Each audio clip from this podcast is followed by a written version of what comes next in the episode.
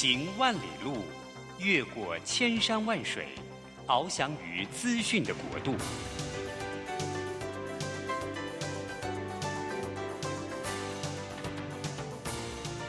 以全方位的视野，飞向更高更远的目标。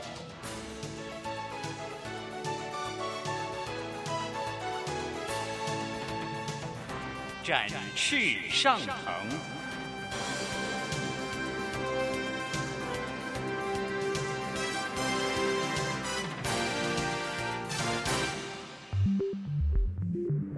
新冠疫情让世界变得不一样。工作职场、生活形态都在翻转变革，学习变成日常的必要必须。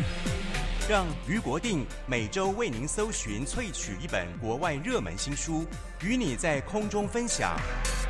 俞国定制作主持，愉快读好书。欢迎大家来到愉快。读好书，我是俞国定。我们今天呢，要跟大家在节目里面来跟大家聊一聊，跟大家非常贴近，但是又觉得有一点遥远的事情，就是我们台湾社会，我们的都市的发展的变迁。台湾从二次大战之后到现在几十年，我们的社会呢，你会看发现我们的都市的样貌是不断的在进步，不断的在改变，不断的在变迁。那从五零年代。啊，一九五零年到一九七零年，像你可以想象，那个时候可能很多观众朋友在那个年代的时候，可能还很小，甚至没出生。在那个年代到我们现在二零二一年到二零二二年这样子的年代，你会觉得我们的变迁，都市的面貌其实变迁很大。但事实上，大家可能知道，这个所有的变迁，它都不必定是自然发生，它其中有很大的一块是我们的一些专家、一些学者、一些政府官员，我们在做都市计划，让它按照那个计划一步一步一步的发展。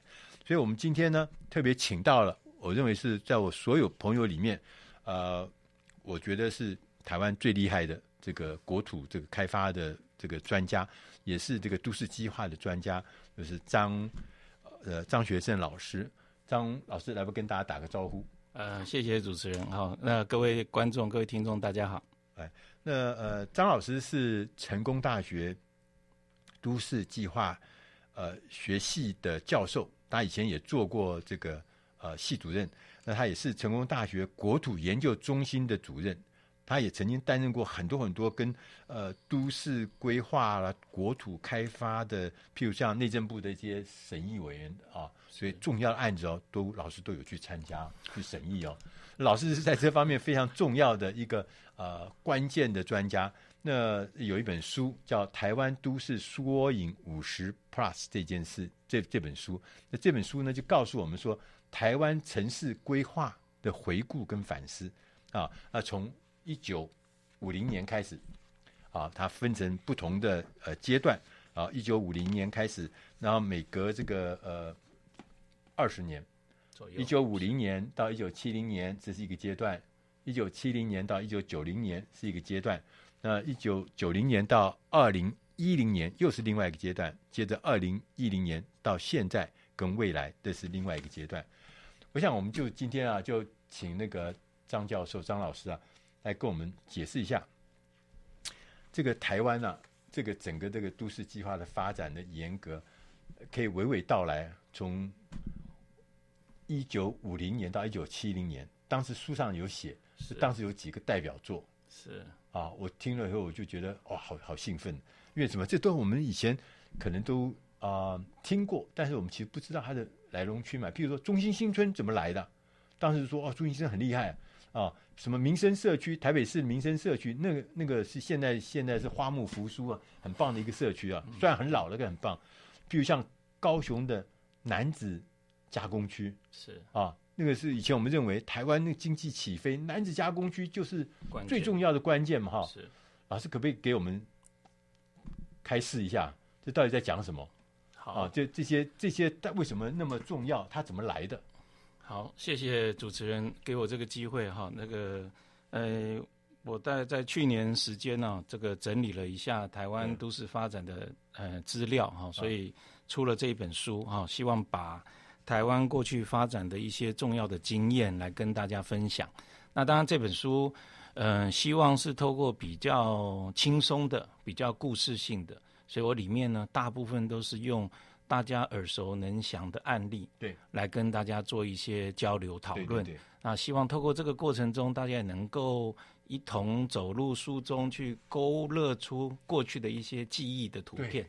啊，那同时，呃，说明一下这些案例呢，在当时发展背景的一些因果关系了，来跟大家做介绍。对，是老师讲一下吧。好，啊、那这本书刚正如五零年代到七零年代，是对。我想，哎、欸，这本书把时间轴，刚才于先已经讲到了，分成这个四个阶段。哈，我想大那是大略用二十年的时间来做代表了。对。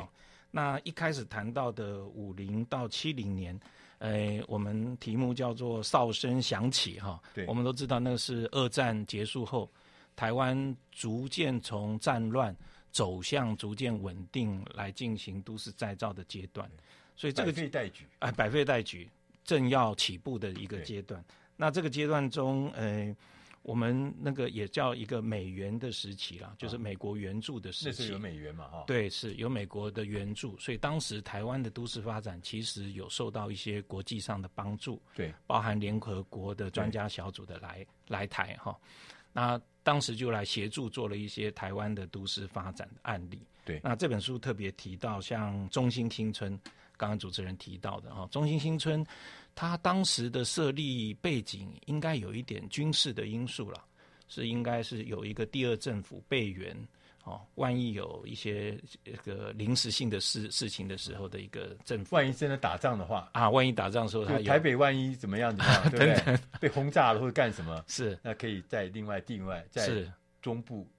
对，南投对，在南投中心新村，那当时有一点这样的背景。对，不过在这个背景之下，就在构思这个所谓的省政府所在地，对，到底该怎么规划？好，那当时就引入了这些国际上的一些经验，对，哦，用了一个所谓 Garden City 哈，Garden City，Garden City 田园城市、花园城市的概念。哎、对，对啊，因为我们看到，其实，在西方进步的都市。过度都市化之后，其实都是高楼林立，对啊、哦，也产生了一些都市化之后的弊病了，交通的拥挤啊，空气的这个污染等等。所以有一套的这个论述哈，霍华德所提出的这个 Garden City，对，那当时呢就尝试，其实算很先进啊，就在中心新村来尝试实验看看，对，用一种比较低密度的发展模式，所以它有住宅。是，然后也有办公区，也有办公区，也有商业要用的一些民生机能的这些服务，对不对？是是是，对。然后他，我刚看那个书上写说，他还有一些什么呃，叫生活机能的中心，对不对？是的，是的，对。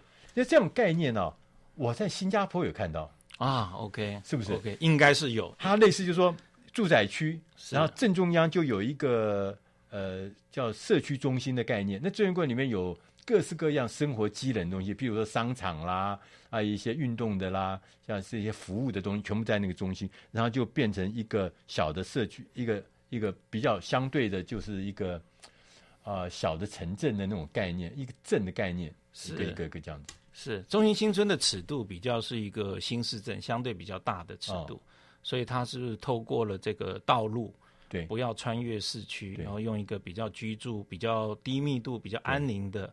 一个居住形式，那同时它其实很厉害，当时具有这个很好的基盘建设，所谓的那个下水道系统哦，下水道哎等等，其实五零年代、六零年代下水道我们还搞不清楚了，对不对？就开始已经规划尝试实验在这个地下电缆的，对对对对、啊、对，所以这个案例其实是台湾引入西方概念很好的一个案例。嗯，所以说都市计划这件事情，其实在很早就开始从。啊，譬如像中兴新村就开始萌芽了，对不对？是的，是的。那后来我们又看到那个呃男子加工区，这应该是有使命的吧？不是，是不是偶然的哈。诶，男子的案例，我想呃进入到就是台湾产业，对，当时那个时代产业要起步要发展的一个一个任务了。对。那从它的名称叫做加工出口区，就可以知道它主要是要加工，要赚外汇的。对。哦，所以那透过一个特区的形式。把相关的厂商能够摆在一起，对它的设计其实有一种所谓的产业群聚的概念。群聚啊，群聚就是相关产业它摆在一起，对，大家生产成本能够更少，对，能够更互通有无，对，让竞争力更强。对，那同时政府给他特殊的税收的减免。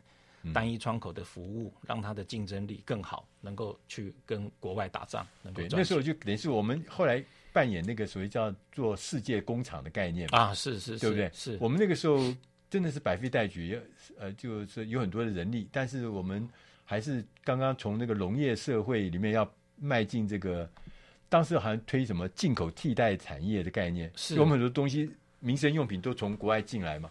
先从那个开始，然后接着进入什么纺织业啦，后或者是呃轻的电子业啦，就从那里开始相关的工业的基础。所以台湾后来开始呃变成一个呃制造业的一个重要的一个基地哈，变全世界制造业一个基地，男子加工出口局是一个关键。对，我认同，我觉得它是非常关键的一个案例哈，也是后来科学园区设立的一个基础。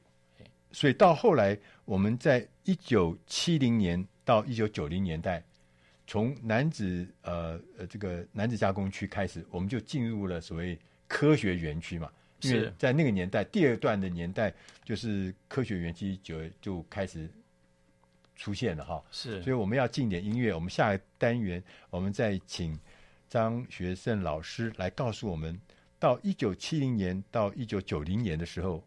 我们的都市计划又有什么样新的面貌？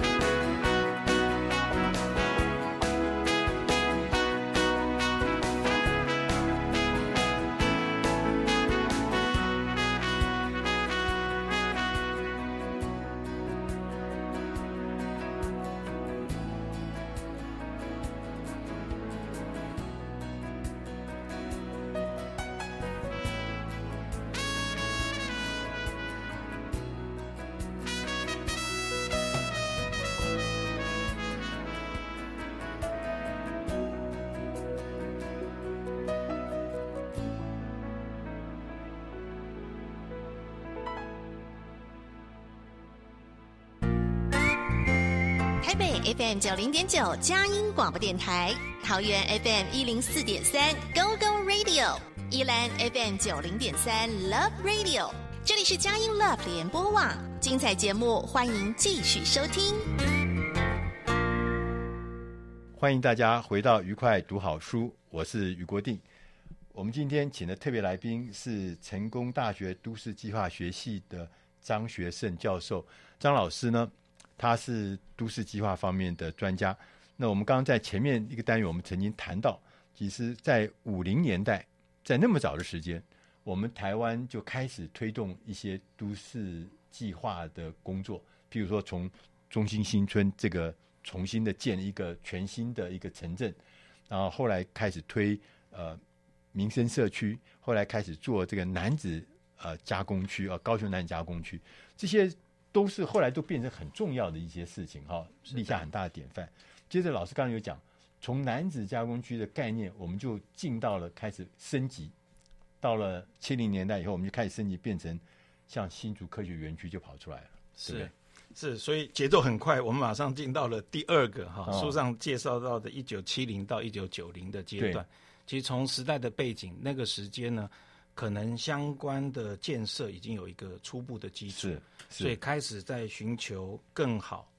所谓的先求有再求优的阶段。对，那在这个阶段中，台湾的产业面临到产业转型，所以我想大家都知道，新竹科学园区对台湾的这个外汇、对台湾的经济发展，对，是立下了非常大的功劳。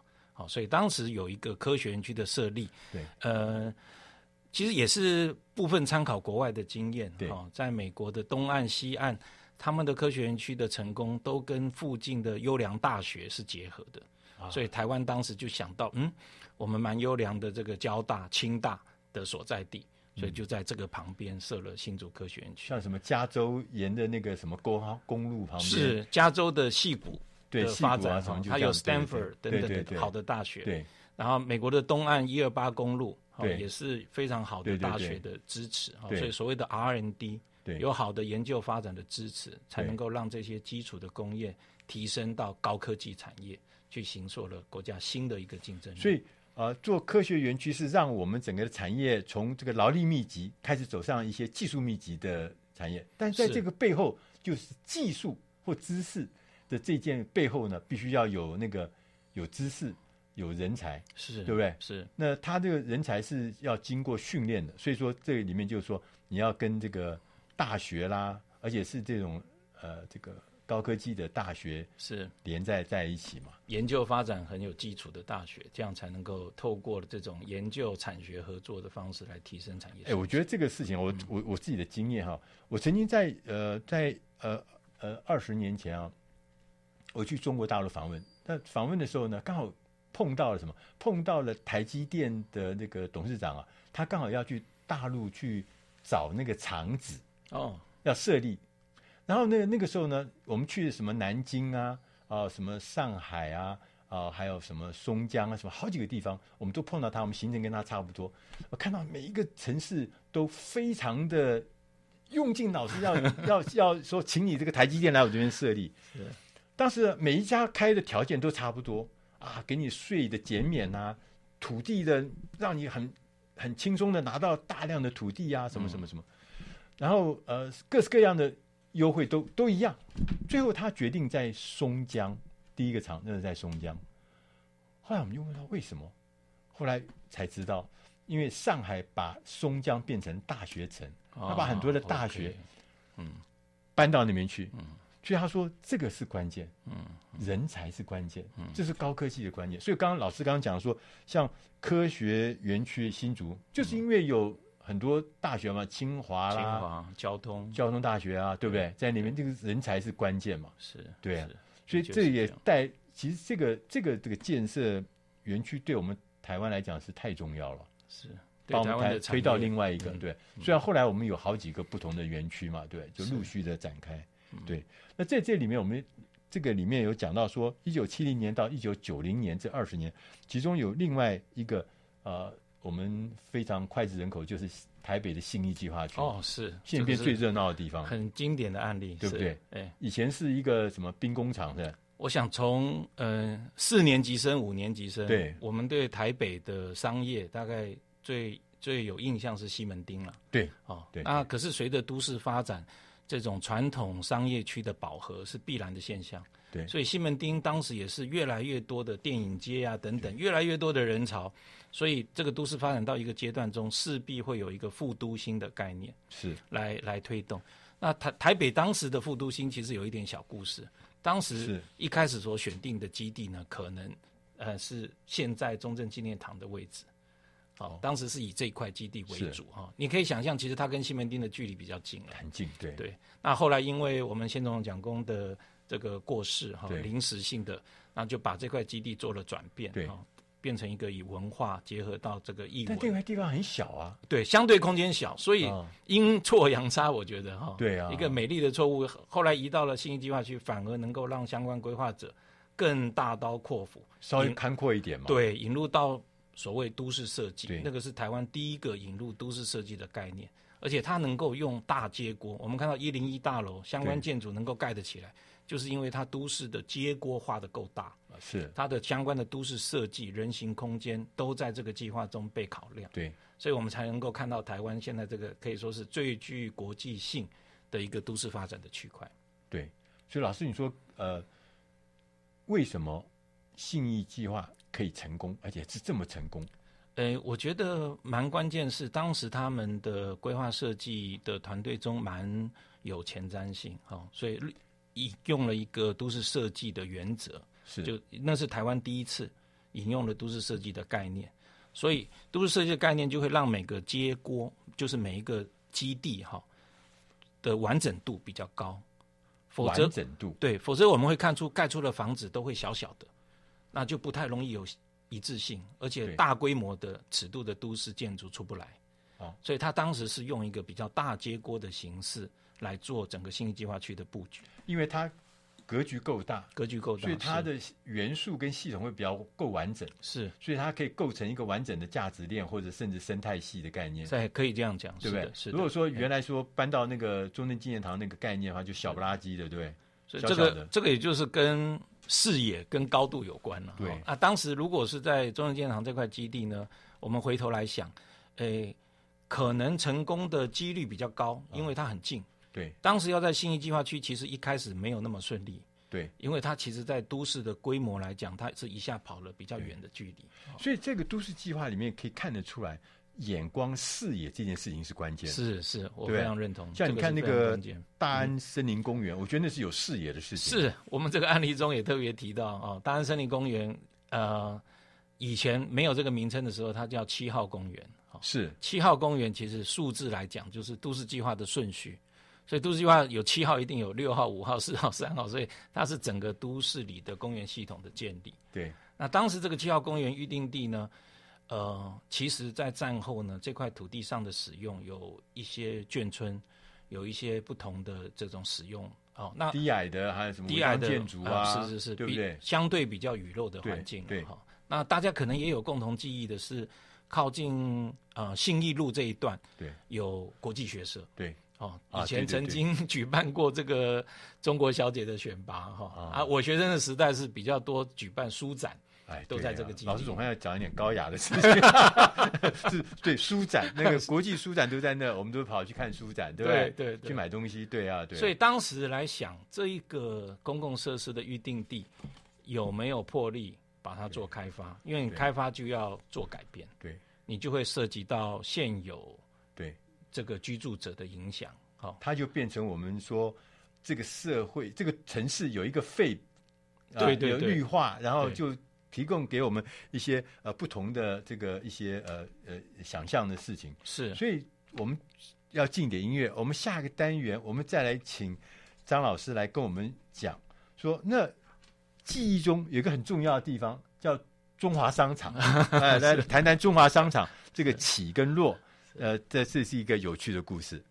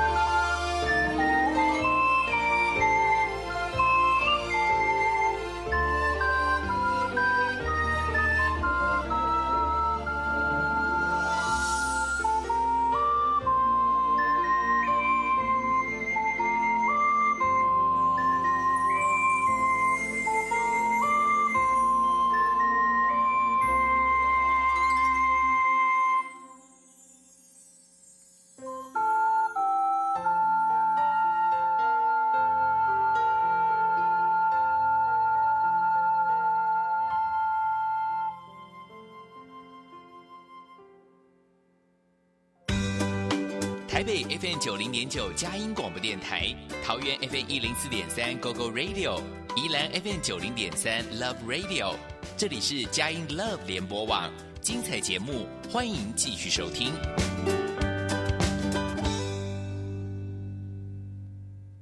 欢迎大家回到愉快读好书，我是于国定。今天我们的特别来宾是成功大学都市计划学系的张学胜老师，他也是成功大学国土研究中心的主任。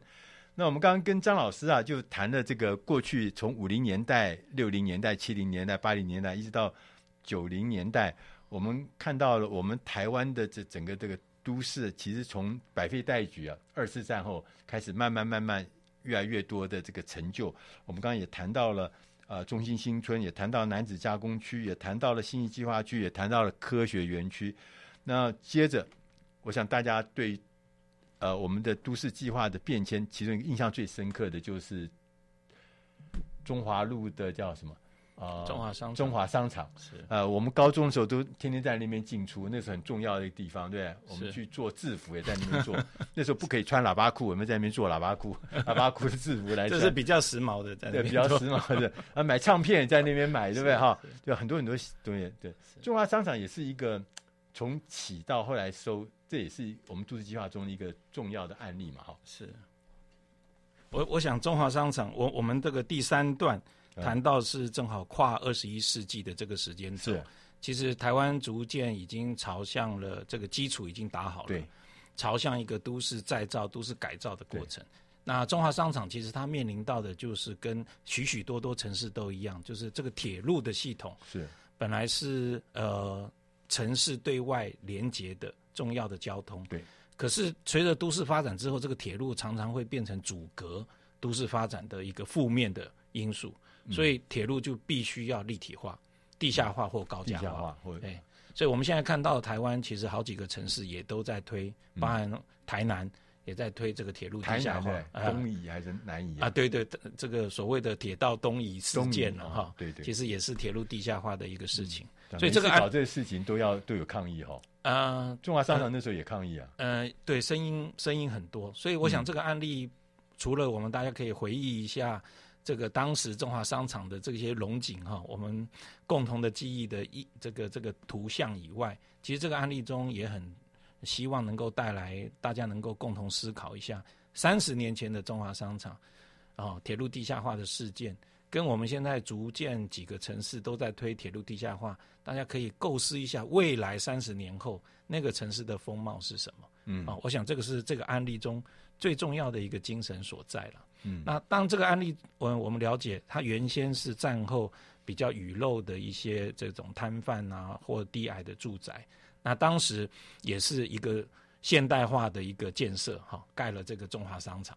就是五零年代的时候，很多这个因陋就简的一些违章建筑，没错，对对。对然后呃，在那边就自成一个区域，但是到了九八零年代、九零年代，这个就不合时宜了。是是是。那中华商场。呃，是当时是一个现代化的哦，对，后来它是六零年代盖的，是，对对，六零年代左右，三三层楼还是两层楼？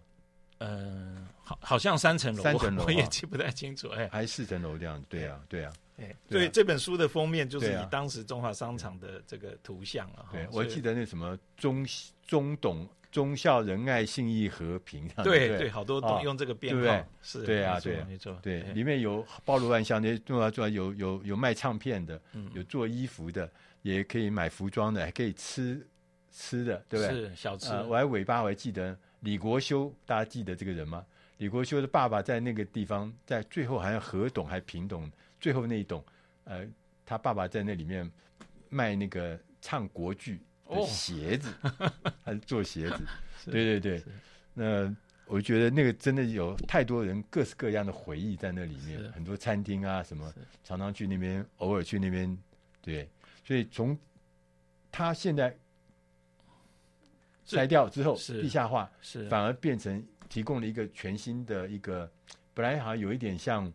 啊，不合时宜的感觉嘛，哈，是，后来就变成我，我觉得这个案例很很好的是，我们可以用横向的时间轴来观察城市的变化，对，就是它从不同时期，其实它有不同现代化的定义跟需求，对，那到一个城市高度都市化之后，它需要地下化之后，整体的路面像我们现在看到的是绿荫的大道等等啊，这个就是，呃，我想也不一定是讲呃绝对好或坏的价值判断，而是我们观察到这个城市其实它会随着时间在做改变，它就在更新，它就在更新，对，城市本身更新就会有新的任务，嗯、那块地就有新的任务出来，是，是，所以我们这边就讲到这本书里面有强调一个就是大道城。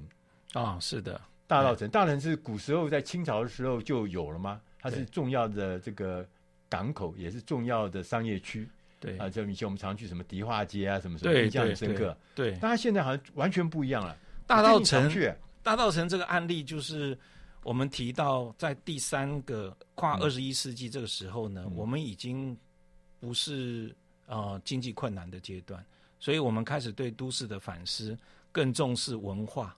对，更重视品质，对这件事情。那，呃，台湾其实出现了一些有很很有趣，叫做古迹自然现象哈。自燃是自己燃烧哈，就是这个古迹一被指定的当晚，它就会被烧掉了哈，自己就会 就会烧掉哈。啊、哦，其实它里面反映出一些无奈，就是说，当它被指定成古迹，其实对。很麻烦，财产所有权人来讲，它是被限制的。对啊，因为你你也不能够，他就不能够做，也不可以拆掉，也不可以干什么干，都它使用就被限制。对，所以有的人就赶快让它自燃一下，对不对？那所以我们这本书写了一个这个文资不自然哈，不自然就是说大稻埕的经验中，希希望把文资真的变成资产，它不是负担。对。所以，它透过了文化的再造，对于历史街区的改造，对，而使得人们来这边能够有有一些文化的记忆。同时，对地主来讲，它也不是完全的损失，对，它能够把它真的变成资产。哈，我想这个是大稻埕特定区一个很经典，就等于是政府的力量也进去，对不对？没有错，没有错。因为我看有些什么茶行，在那个时候，在古时候，这个茶行是重要的行业。可是过了到现在，呃，百年之后。发觉那个茶行就是说他没有办法再做茶行的时候，但是这个古迹，他也不一定愿意去花钱去把它改造成一个什么博物馆，他也不愿意。但是如果政府能够介入，能够帮忙，嗯，重新恢复原来以前的风貌，那让这个整个的这个区域里面，一个一个的这个所谓的文化古的古迹都重新有新的生命。对，的确是这样，就是要透过政府多方的协助了，对，才能够把这个历史建筑，我们讲它的外部效果，它对国民的教育效果，不要全全然是呃屋主来负担，由政府的相关资源。当时我们大道城的，他给他的使，就在二十一世纪之后，你给他的使命是什么？就是大道城，像主持人所提所刚才所提到，它有它过去文化发展的一个历史背景。所以它无论是建筑物或者是里面的产业，其实都有它的历史的独特性。对，所以政府做的事情，除了是从产业面予以辅助以外呢，在我们都市计划中，其实它有一个很特别的做法，叫做容积移转哈，容积移转的概念在这边做实践，就说你的房子不能拆，那我这个房子本身如果可以盖高楼的这个资产就不见了。对。所以我们透过一个制度的设计，把你这一个盖高楼的权利，对，能够转卖。哦，转卖能够转卖变成别的建筑物，哎哎，对对对对，在别转卖到别的建筑物，别的建筑物因此可以盖比较高的这个楼层，哈，通过这样来完成一个权利对交换的一个方式，对，来达成一个古迹保存。我觉得相关的机制配套。在这个案例中是很经典，是很重要。所以在这个看起来，就是一个都市能够更新、能够变化，其实注入新的构想、新的方法，是是啊，能够找到新的解决方案，这是很重要的事情。啊，我觉得这个相当的关键啊，纯粹用棍子没有办法解决，一定要棍子限制，这个不行，那个不行，就是把大家都绑死掉。应该要有整套的配套。那这我就想起来，那在未来呢？你觉得以台湾来讲，台湾的都市现在我们有六都，这个都市未来。我们的发展，新的未来会是什么样的面貌？老师给我们指引一下。呃，这个问题有一点大，因为对这个涉及到的面向非常多了。那像现在年轻人很关心的是房价过高，对哦，都市发展造成房价过高。其实我们刚才所谈到的 Garden City 的概念，早在这个四五十年前，西方的都市计划的概念就已经想过这个问题。像花园新城也算是这样子吗？嗯，不不不太一样，不太一样。对，当时的 Garden City 它是把外部效益内部化。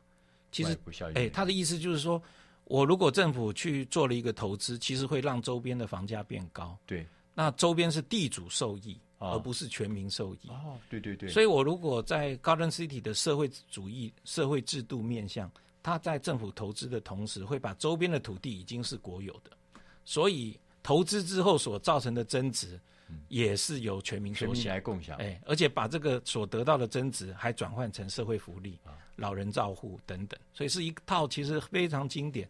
我觉得有空的话，我们可以再多一点分享。所以老师意思就是说，未来我们其实台湾的都市的计划的发展方向，就是要除了呃盖更好的这个社区工人的这个这个未来的发展建设更、嗯、更美好的是吧？对。但其实要注意到那个呃。公平性就是说，不要让那个土地的增值、房价的增值被少数人因为建设变更好，所以他们享受到，呃，可以让全民能够享受到。这可能是我们下一个阶段最重要的挑战。这是很重要的挑战之一。对，是当我们能够让更多的人能够共享那个社会进步所带来的那个利益的时候，那这个社会就可以更公平，是的，更有意思。是的，要不然这个资本。呃，这个对不起，不是资本，应该是讲土地这件事情，土地的增长，它变成少数人的利益，那就太可惜了。嗯、对，对，对不对？对。所以，我们从我们看起来，台湾过去的五十年，啊、呃，不管是从哪个角度来看，我们其实是增长进步很快。是。未来我们也有新的方向。嗯。那最后还一点点时间，老师要不要给我们做一点结论呢？嗯我觉得除了刚才所提到公平面向是都市发展中应该要兼顾哈、哦，这个让不同的 state 不同的权利关系人都能够在中间获益。那同时，其实我们看到城市的发展，从今天所提的早期战后是为了产业，对，是为了要这个填饱肚子，为了要生存，对，逐渐强调的是品质，对，强调的是社区，讲他强调的是民众参与。是这个都市是民是是全民所共有的，是所以民众参与社区营造的概念。那到往下走呢？我想国际的价值更重要的是永续，永续、哦、永续是对环境的尊重，是包含到最近我们这个国际上非常热门的所谓的近零排放哈，近零，哎，就是对应到气候变迁的问题，我们如何要这个担任国际的这个这个地球公民的一份子哈。在都市发展的过程中，也充分的对环境尊重，以一个生态城市的概念来，呃，调处我们的居住的需求的便利，跟未来这个生活发展的需求。台湾其实是有条件变成华人世界的瑞士的感觉。是有机会，因为我们比较小嘛，哈、嗯，是。但是我们的人，不管是人的品质，我们受的教育，我们的经济发展的环境，我们各式各样的环境，看起来我们是可以变成华人世界的瑞士。希望对，这是我们都市计划。今天我们请啊、呃、张老师来这边，告诉我们的一个，我们台湾未来有可能可以变成华人世界的瑞士，那是一个最棒的居住品质跟居住环境。我们今天非常谢谢啊、呃、成功大学。成大呃都市计划系的张学胜教授来我们这边，告诉我们台湾都市过去五十年、六十年怎么样子，从一个荒废的百废待举的地方，变成今天一个呃非常舒适、非常棒的一个都市的这个环境哈，这生活环境。我们谢谢老师，谢谢谢谢主持人的安排，也谢谢各位听众，谢谢，呃，谢谢大家收听，我们下一个礼拜同一时间再会。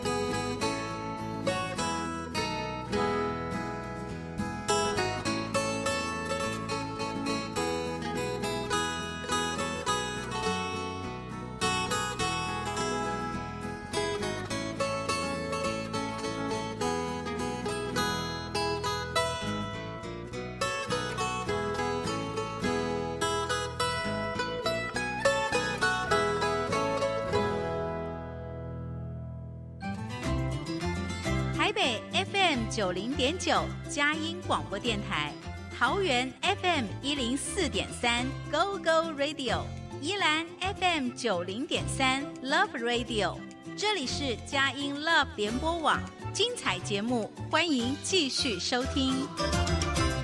欢迎大家回到愉快读好书最后一个单元，我是余国定，今天为大家选读的这本书是有关于创业。其实创业这个概念，这个这个事情，可能已经有千千百的各式各样的书、各式各样的课程，告诉你如何创业，怎么样去创业。可是呢，有人说创业很容易，但又有人说，哎呀，你看资料显示创业好难哦，创业很容易失败，创业的风险度很高。所以到底是创业是容易呢，还是创业是很难呢？这件事情莫衷一是。今天。我们要为大家选读的这本书，它的书的中文名字叫做《布朗大学最受欢迎的创业课》啊，大家知道布朗大学是一个非常有名的美国的知名大学，他们学校里面有一个老师教的这个创业课。那这个老师写的这本书，它还有个副标题是“每个人都能从生活难题中创造非凡成就的方法”。这本书的英文名字叫 See, Solve, Scale，我们翻译成“洞见、解决跟扩展”的意思。那这本书的作者是布朗大学尼尔森创业中心的执行董事，叫丹尼沃谢沃谢。呃，沃谢呢，他在布朗大学已经教授了这个这门课，教了。十六年，他在布朗大学、在耶鲁大学、在以色列的特拉维夫大学，为三千多名的学生讲授了他这个三 S，就是洞见、解决、扩张的创业过程。到目前为止，这门课已经催生了一些真正的新创事业。有人上完课以后就真的回去创业，也创造了数十亿美金哦。很多很多，这其中包含了非灵异事业，也包含了像譬如说解决这个食物浪费的问题的这个新创事业，解决这个亚马逊这个森林砍伐的问题的新创事业，解决文盲的事业，以及解决中东地区如何摆脱对石油依赖的经济转型的问题。而作者丹尼沃谢他本身也是一个创业家。大学时候就开始呢，与别人合作创业，所以他涉足很多很多的产业。他的公司呢，他创办的公司很多都已经被一些大公司，像苹果啊、像时代出版这样的大公司把它收购走。作者啊，丹尼沃谢他认为啊，创业家绝对不是一个不受任何约束的英雄人物。所以我们总是在媒体上看到，哇，好厉害的这个创业家，创业成功，独角兽。的企业家太厉害了，就是像英雄一样。其实啊，这个不是自然的，不是自然发生啊。他他找自然而然，他就可以找到一个什么突破的市场，自然而然他就可以变成一个独角兽。不是的，这些人其实他是运用了正确的结构化创业过程。我再讲一次哦，是正确的结构化的创业过程。作者就告诉我们，他认为。他的创业过程，这个结构化的创业过程，有三个阶段。第一个叫洞见，第二个叫解决，第三个叫扩展。洞见的意思就是要找到并且验证没有被满足的需求，你要去找到这个东西。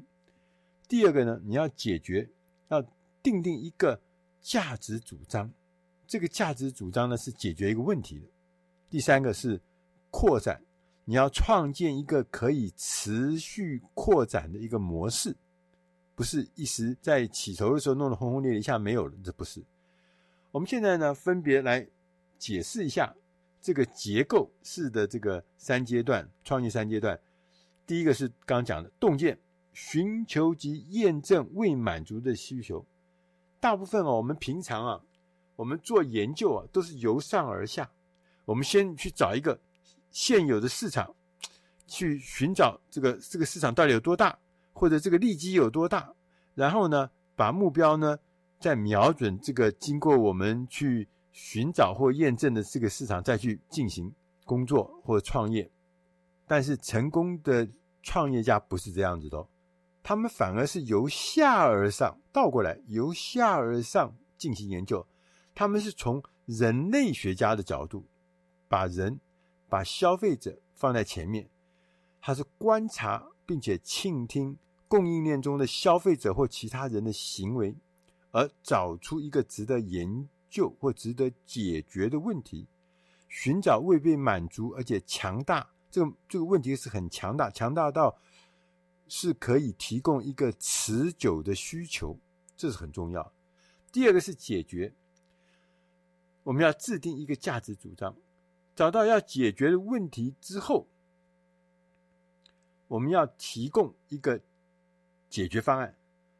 我们重点呢是要透过反复的修正跟迭代的过程，开发一个小规模的，强调是小规模的。解决方案，我们要为一个潜在的解决方案定定一个可以解释跟沟通的价值主张。我们必须要用一种跟竞争者截然不同的方法来传递这些好处。那我们当然现在解释啊，什么是价值主张？价值主张是一个将顾客需求和使用你的产品或服务可以得到什么好处，两者要连接在一起的声明。我们透过呢。价值主张来回答三个 W 的问题。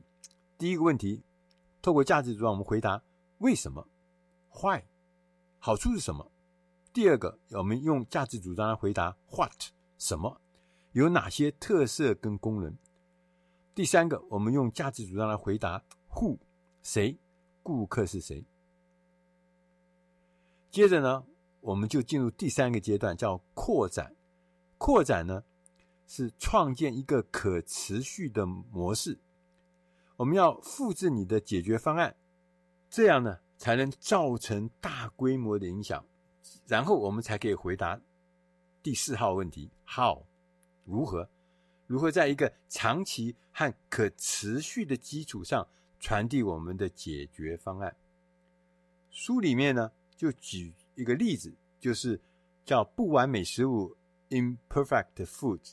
就是我们呃，大家都知道，就是我们农产品啊，生产出来以后，它可能是因为它的卖相不好啦，或它有一些瑕疵啦，所以被丢弃啦，所以造成很多很多的食物浪费。在美国，这个情况是非常严重的。美国农业部说，光是美国一年大概有一千六百亿美金的这个食物呢被浪费掉，原因可能很多。所以呢。这个 Imperfect Foods 的这个不完美食物的这个这家企业的这个组织呢，它的创办的宗旨就是我们要铲除食物的浪费，我们要为这些长得比较丑陋的食物呢，农产品呢，或者去寻找一个出路来满足呢未满足的需要。他们主张呢，就是用订阅制的方法提供。顾客价格合理、方便、可以克制，而且健康又美味的食物。这个组织呢，直接向农民采购，然后用七折的价钱送到顾客家的门口，建立可持续的模式。最重要的，也是更棒的，就是透过吃丑陋的这个食物，消费者就觉得他们也有参与感。他觉得他们一起来帮助建立一个可以持续而有效的食物的供需制度，而且也可以参与一起打击那个食物浪费这件事情。消费者觉得他可以帮助农民，哎，得到充分的回报。他可以帮助这个土地啊，还有化石化燃料，还有水的浪费，因为这些呃农产品都是要都是要有土地才能生产出来，所以它长得比较丑。它也花了很多很多的这个石化燃料，还有水啊这些东西，如果没有吃到肚子里去，把它丢掉或者浪费掉，很可惜嘛。所以他觉得不再浪费。同时呢，消费者也觉得他帮忙改善获得健康食品的机会。所以他们有一个呃 slogan，就是每咬一口畸形的畸形的苹果或是弯曲的胡萝卜。你都在帮助我们的世界变得更美好。你看这个 slogan 多棒啊！所以创业的时候，虽然是一个商业的议题，但是如果每一个人都可以从自己周遭生活环境中遇到的难题中，经过洞见、解决、扩展的过程，会创造非凡的成就，让我们的世界变得更好。以上的这本书是出自《大师轻松读》第八百六十七期《布朗大学最受欢迎的创业课》，希望你能喜欢今天的内容。Thirsted in the barren land of and shame, and nothing satisfying there I found. blessed cross of Christ one day I came, where springs of living water did abound. Drinking at the springs of living water, happy now am I, my soul is satisfied. Drinking at the springs of living water, oh wonderful and bountiful supply. How sweet the living water from the hills of God makes me glad and happy all the way. Now glory, grace, and blessing mark the path I've trod. I'm shouting hallelujah every day. Drinking at the springs of living water, springs now and I, my soul is satisfied. Drinking at the springs of living water, springs of water, wonderful and bountiful supply.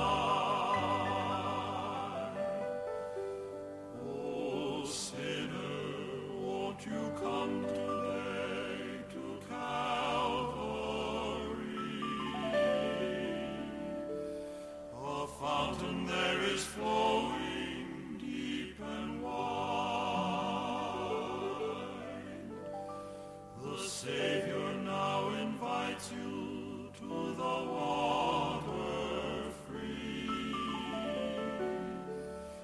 thirsting spirits can be satisfied. I am drinking at springs of living water. Happy now am I, my soul is satisfied. I am drinking at springs of living water. Oh, wonderful and bountiful supply.